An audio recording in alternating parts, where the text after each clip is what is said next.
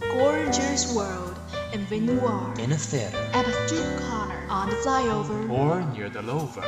stories happen every day. changeable stories give you special moods. And Bubbling shock. bubbling shock, Bubbling shock. bubbling shock, Oh, bubbling shock. bubbling shock, Bubbling shock? Bubble, bubble, bubbling shock. bubble, bubble, bubbling shock, bubbling shock. Share all of the interesting things with you. Bubbly Shock. Lead you an amazing world. Bubbling shock. A home of your heart. Love your choice and love bubbling shock. Bubbling shock. Shock you every moment.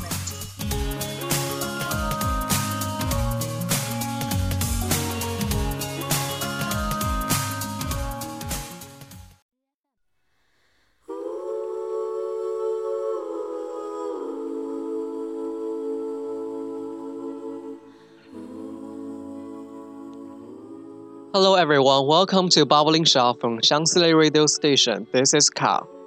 FM 79.0, your radio, you listen, you like it. This is Sunny.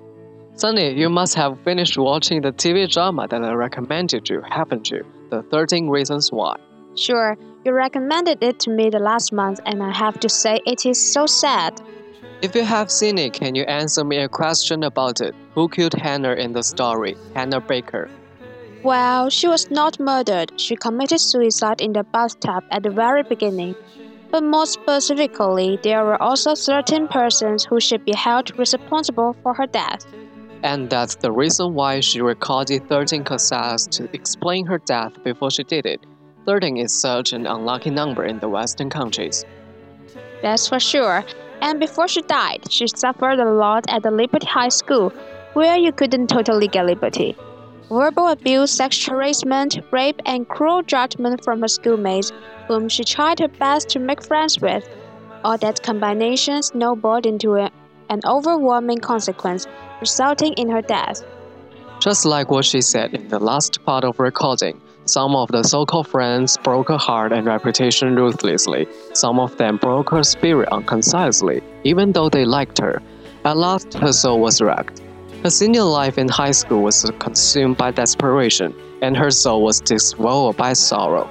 If any of them still had been friends with her, she could have been alive. And it's hard to believe that Hannah is not the only one who suffers from school bullying. Tyler has been bullied for long, but he became a joint murderer. Alex was desired to get accepted. He failed to get rid of the effect of Hannah's death and shot himself on the head at last. Jessica got raped right on her birthday night. But the truth was concealed with brutal love by her lovely boyfriend, Justin. He's such a coward. At the same time, the family violence and abuse also lead to his vulnerability. By the way, would you like to believe that some of the characters in the recording is innocent, like Zach or Clay? No, not any. Zach got furious after being refused by Hannah. Then he took away the only way she gets praise and hope. It was dramatic that she makes up her memory with her illusion, but it must be what she felt then. What about Clay? He loves Hannah and he did care about her. Why would he be on the list? Yes, he does, but he could be by her side and comfort her with his sincere love when he noticed something terrible happened on her. He did care about her, but not enough for her. Hannah also loves him. She didn't treat him like a criminal. His existence is a mirror, reflecting other guilts. The whole tragedy was narrated by Clay. He is also the crucial clue of it. The producer didn't show how cruel they could be, but focusing on how painful Hannah was. Everyone is not innocent as what they look. It is said that the season 2 has been booked. Are you still looking forward to it? What will happen to the next case? Well, not very. The whole story is all cleared up, though many parts inside still remaining a mystery. Hannah's life could never ever be brought back again, and Alex is also dying. I think the directors may carry on focusing on the butterfly effect of her death, or a new story about Alex. Anyway, he is so handsome. Well, who knows it? Let's bring us a song right from the drama and take a short break. Those songs really did a great job on highlighting the emotions.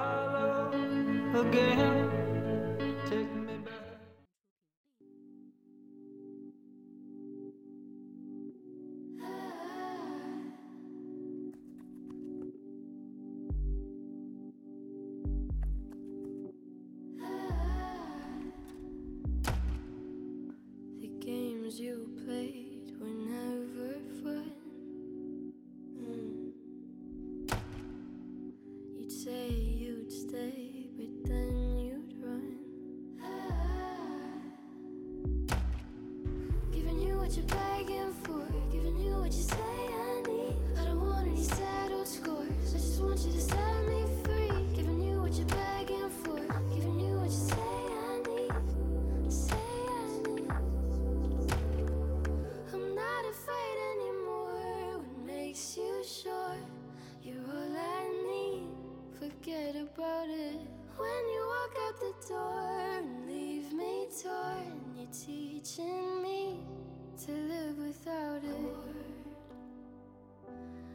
So bored. I'm so bored. So Gorgeous world. And when you are In a theater. at a street corner on the flyover, Or near the lover. stories happen every day. Changeable stories give you special moods. And Bubbling shock. bubbling shock. Bubbling shock. Bubbling shock. Oh, bubbling shock. Bubbling shock. Bubbling shock? Bubble, bubble, bubbling shock. Bubble, bubble, bubbling shock. Bubbling shock. Share all of the interesting things with you. Bubbling Shock. Lead you an amazing world. Bubbling shock. A home of your heart. Love your choice and love bubbling shock. Bubbling shock. Shock you every moment.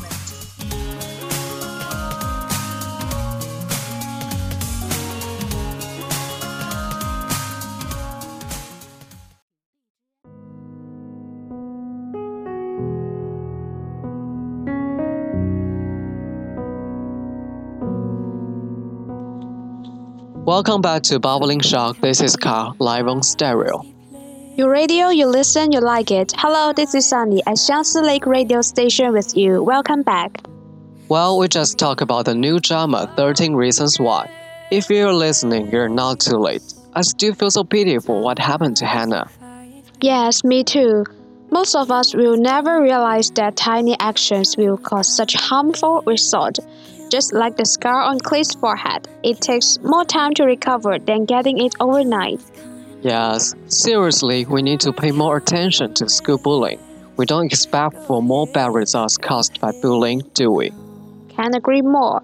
However, as I know, though there are many school bullying things happening every day, bullies and victims are not gonna reflect the truth. And I guess that's the one of the reasons why school bullying phenomenon is hard to be rooted out. Students who are being bullied, threatened, and are feeling scared, self-abased, they don't dare to spit it out. Without talking to anybody else, there is nobody to understand and help them. Oh, that's really. That's really a hard hit. Most of the time, teenagers are too impulsive to hurt others, consciously or unconsciously. Yes, it's common to see that students are teasing at classmates in classes when they made normal mistakes and they don't realize what they really did until quarrel started. So, for this reason, school is becoming the most important part to deal with this problem. Anyway, we all need authority to maintain school safety. You got the point, Sunny. So, what do you consider as the necessary way for school to find out the truth of school bullying find out the problems effectively? I think the most significant sector is being patient and willing to listen to student. I call it responsibility. You made me remind of something. Do you remember the teachers Mr. Porter and Mrs. Karen? Uh-huh. After finishing the series, I have been thinking about their behaviors and finally understood how indifference can kill others. And not only did they hurt Hannah, they also hurt other students who ever wanted to ask teachers for help until they found it completely useless. Well, really though, if people around us be kinder and more considerate, everything will change, I think. Exactly. It is the butterfly effect. Everything affects everything. And I guess if we want to provide more protection for kids, friends and family are also essential. You bet, Sunny, a small leak will sink a great ship. Living with concerned parents and getting on well with considerate friends will absolutely help a lot to clear the dark side on people's mind. I'm for it. Some passive things turned out mostly because people act so thoughtless when others told them something unhappy. Some of them care for others, but none of them care in love, which make people asking for help desperate. Sunny, how about saying some nice words to me since now? You should defend from school bullying from yourself, don't you? Alright, Carl, you still look charming today. You are so handsome, so thoughtful, so clever. You are so perfect. Please stop it now, you're bullying me in another way. Don't be so picky, man. I'm just telling the truth. Okay, okay, let's say goodbye to everyone. I can't bear you anymore. Alright. Today we introduce a recent American series, 13 Reasons Why to You, which is about school bullying. and we had a discussion on how to deal with this trouble. We hope you all could know more about this social phenomenon and help improve it. I have to emphasize that suicide is for the weak. If you are interested in our talk show, please search Xiangsi Lake Radio Station on Lizhi FM. See you next time. The last song for you is the theme song of this drama, Only You from Selena Gomez. See.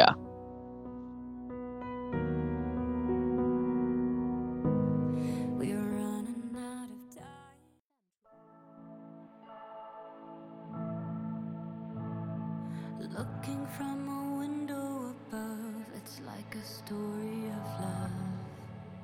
Can you hear